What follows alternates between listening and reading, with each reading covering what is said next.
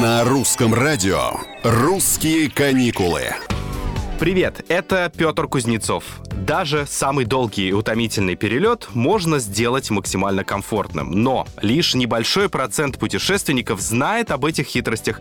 А ведь все так просто. Первое. Не оставляйте старые бирки на багаже. Чемодан действительно могут отправить по старому адресу или отложить до выяснения обстоятельств. В лучшем случае он придет в пункт назначения с задержкой, в худшем потеряется. Второе. Заходите в самолет последним. В случае, если самолет не заполнен на 100%, вы что? Правильно, сможете выбрать лучшее место из оставшихся свободными. Третье, и сейчас не пугайтесь, положите вещи в наволочку.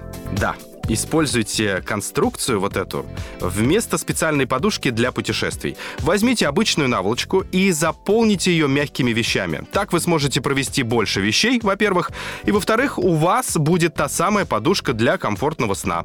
Ну и четвертое. Покупая два места, выбирайте места у окна и прохода. В этом нет ничего странного. Если все места платные, мало кто захочет покупать место между двумя незнакомцами. Есть вероятность, что в итоге место между вами и попутчиком будет пустовать, и у вас будет больше пространства. Если же третий пассажир все же появится, он с радостью обменяет свое место на место в проходе или у окна. Логично? На сегодня все. Оставайтесь с нами. Это «Русские каникулы». Здесь мы планируем ваши идеальные ближайшие выходные. Пока. Thank you.